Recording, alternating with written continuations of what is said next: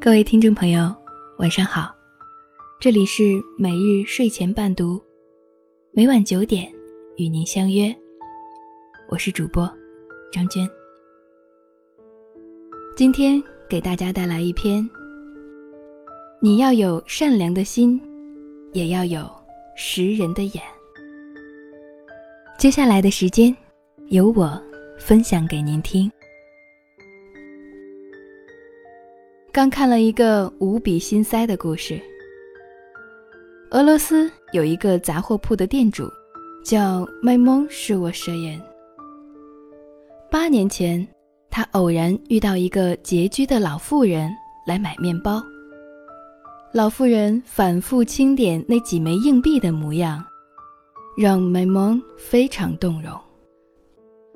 他于是动了恻隐之心，决定。免费向领养老金的老人提供面包。为了不伤害他们的自尊，麦梦想出了一个办法：发放优惠券。领养老金的老人凭从他店里领取的优惠券，可以免费换到普通的白面包或黑麦面包。渐渐的，买梦也开始为残疾人、低收入的家庭发放优惠券。消息不胫而走，附近镇上的一些穷人也开始来他的杂货铺领取优惠券，换取免费面包。卖梦的杂货铺平均每个月要送出两千个白面包和一千个。黑麦面包。然而，这并不是一个暖心的好人有好报的故事。来换取免费面包的人越来越多，但麦梦自己也要生活。他只能尽自己所能，每天提供一定数量的面包。有时候，面包很早就领完了。来迟了的镇民便会破口大骂。还有一次，因为送货的面包车在半路坏了，面包没能及时送到店里。几位愤怒的镇民甚至砸开了卖梦的店门。看完这个故事，我想起一句俗语：“救急不救穷，帮困不帮懒。”救急帮困，对方会感激你雪中送炭；救穷帮懒，却可能好心没好报，甚至把自己拖垮。非常巧，昨天和小区的一位妈妈党散步时，她给我讲了个相似的故事。邻居说，他表妹。最近在和公公吵架，因为公公不帮他还房贷了。故事是这样的：表妹的婆婆已经过世了，两年半前，表妹生下宝宝，没多久又贷款买了第二套房。为了方便照顾孩子，表妹做起了全职妈妈。并携夫带子搬回娘家住。鉴于他没工作，公公便主动提出帮小两口还房贷。期间，公公一直想再找个后老伴儿。春节期间，经人介绍认识了一个老太太，两人情投意合，于是扯了一张证儿。并简单宴请了几个亲朋，就算结婚了。公公再婚后又还了几个月的房贷。一个月前，说手头紧张，暂时不能帮忙还房贷了。表妹非常生气，认定公公是娶了后老伴儿，财政大权转移，做不了主。于是。跑到公公家吵闹，骂公公被人骗钱骗财，是傻老头一个，还说后婆婆是狐狸精。总之，场面非常难看。几天后，公公本着家和万事兴的态度，来到亲家母家，想找儿媳商量一下还房贷的事儿。结果，面对登门的公公，表妹一直冷着脸，理也不理。连表妹自己的亲妈都看不过去了，说：“长辈来了，你怎么连招呼都不打？快去给你爸倒茶。”表妹却说：“人家现在哪是我爸？人家现在有了新老伴儿，也有了新儿子、新儿媳。我这旧儿媳，人家才看不上眼呢。”公公见状，寒暄几句，便提出了告辞。表妹的妈妈觉得女儿很不像话，边送亲家，边带女儿道歉。孩子不懂事儿，您甭往心里去，我回头好好教育。听到这话，公公突然落泪了。老爷子说：“我帮忙还了两年多的房贷，他没有一句感谢的话。我才一个月没帮他还，就跑来和我又吵又闹。我今天来是想和他商量，帮他还一半行不行？”就他这态度，我一分钱也不想出了。他哪怕好声好气的问一下我为什么不帮他还了，我这心也不至于这么凉。公公走后，妈妈批评表妹，表妹却完全不觉得自己有问题，还嫌妈妈胳膊肘往外拐。他就这么一个儿子。帮还个房贷怎么了？还不是后老伴儿从中作梗。一开始我就不同意他再婚，这下鸡飞蛋打了吧？邻居说，从来没见过这么不讲理、不知感恩的人。人家是该你的还是欠你的？你们自己买的房子，凭什么让老爷子帮你们还房贷？的确，遇到蛮不讲理的人，真是没办法沟通。他们经常有很多神逻辑，非常人可理解。前几天看刘震云先生的一句顶一万句。小说里有个教书先生，叫老汪。老汪是个讲道理又厚道的人。老汪的老婆银萍很能说，还喜欢串门儿，见到人嘴像刮风似的，想起什么说什么。镇上一多半人被他得罪了。有人劝老汪说：“老汪，你是个有学问的人，你老婆那个嘴，你也劝劝她。”老汪一声叹息。一个人说正经话，说的不对，可以劝他；一个人在胡言乱语，何劝之有？什么叫胡言乱语？说白了，就是不讲道理。一个不讲道理的人，和他说什么都是白搭。如果一个人不讲理，还不知感恩，那简直……是灾难。一个同学给我讲过他二舅和大舅的故事。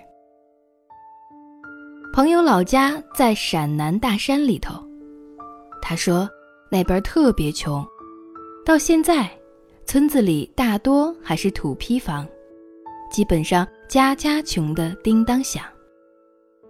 朋友的二舅穷得连媳妇儿都娶不上。穷则思变，于是二舅独自从陕南老家搬到咸阳一个县城。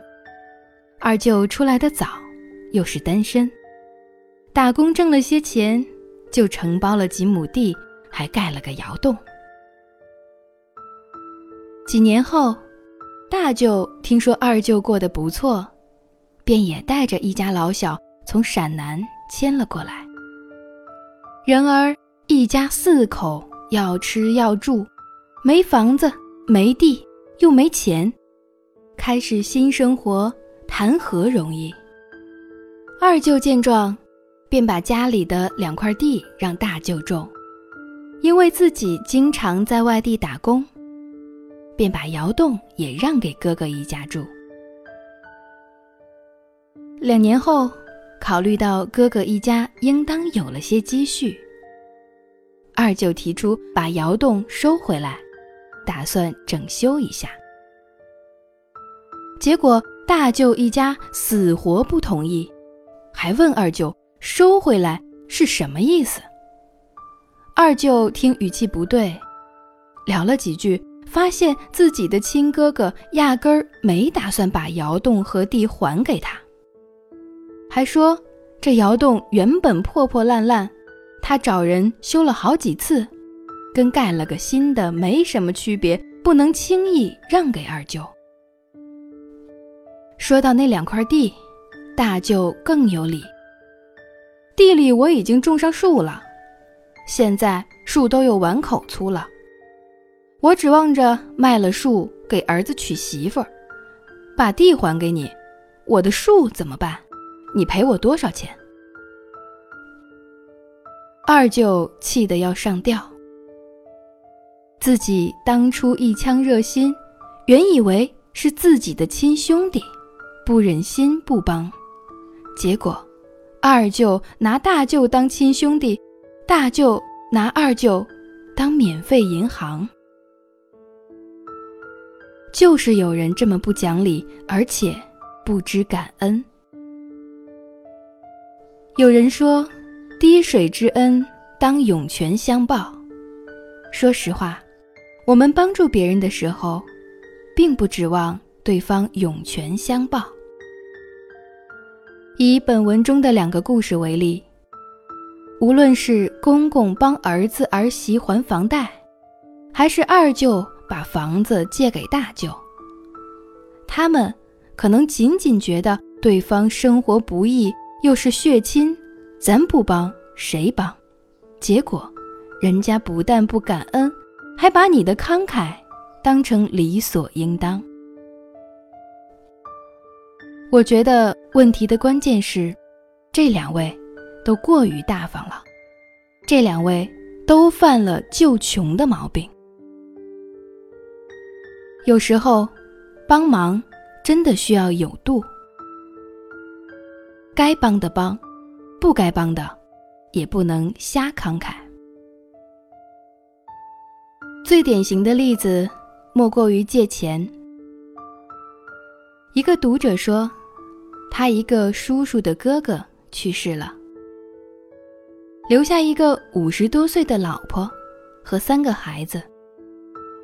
最小的侄子年少不懂事，十九岁就当了爹，老婆又丢下孩子跑了。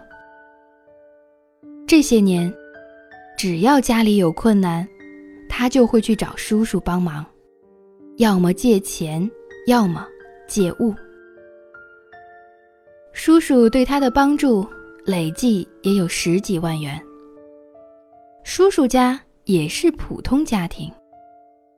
只是顾念血亲，努力帮衬，也一直没提过还钱的事儿。让叔叔寒心的是，侄子这些年来除了借钱的时候会回来探望他，平时很少和自己走动。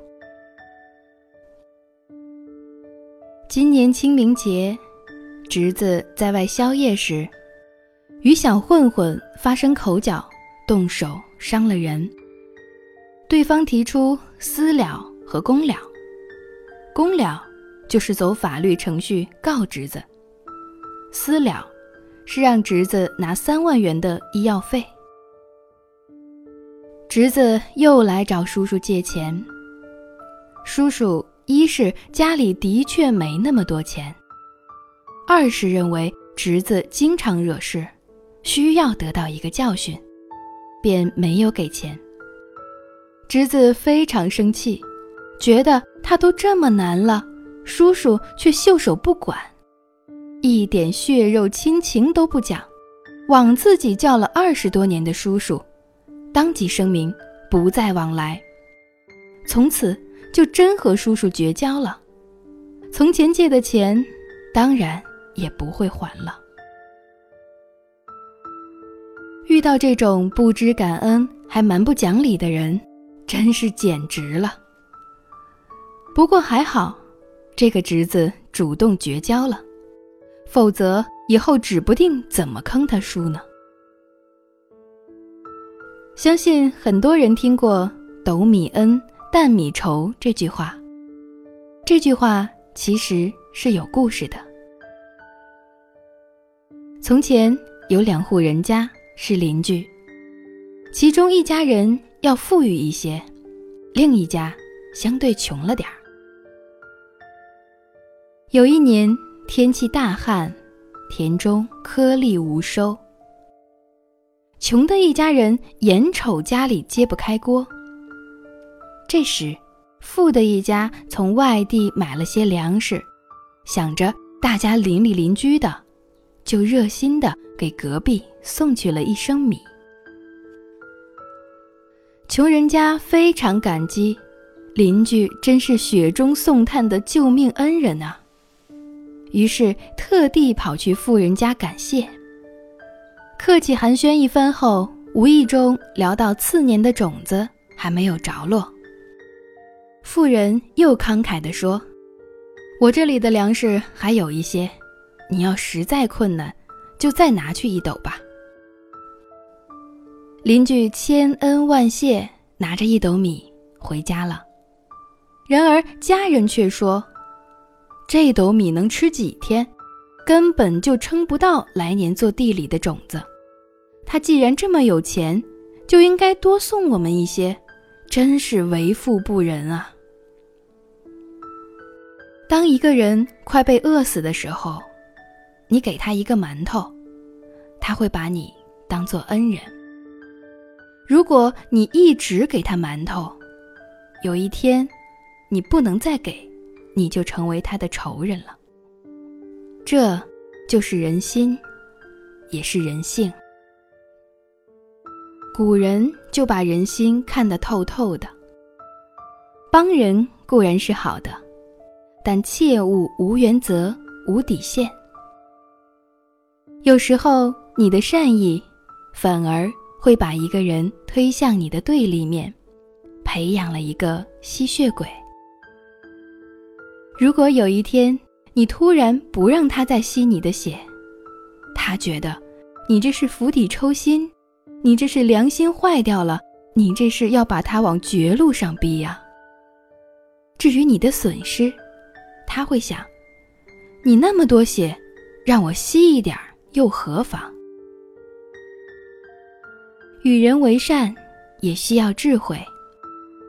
你要有善良的心，还要有识人的眼。善良要留给那些懂得感恩的人，而不是将你的善良接受的理所当然的人。古道热肠固然是好的，但人的心有时却是个无底洞。面对不感恩还不讲道理的人，还是那句话：救急不救穷，帮困不帮懒。今天晚上的故事就分享到这里，谢谢您的收听。每日睡前伴读，每晚九点与您不见不散。晚安。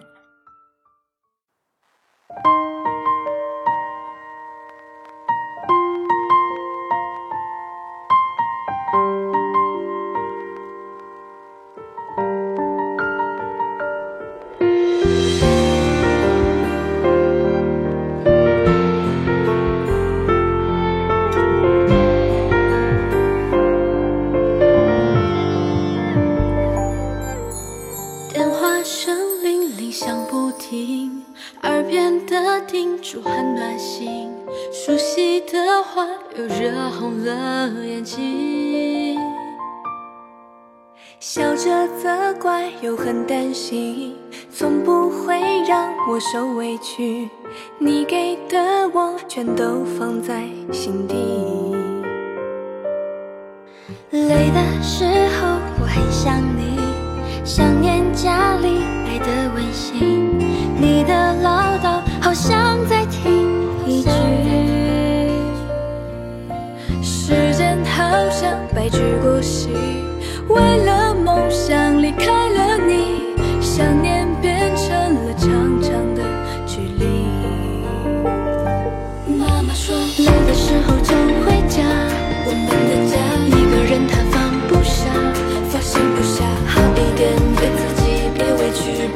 noche.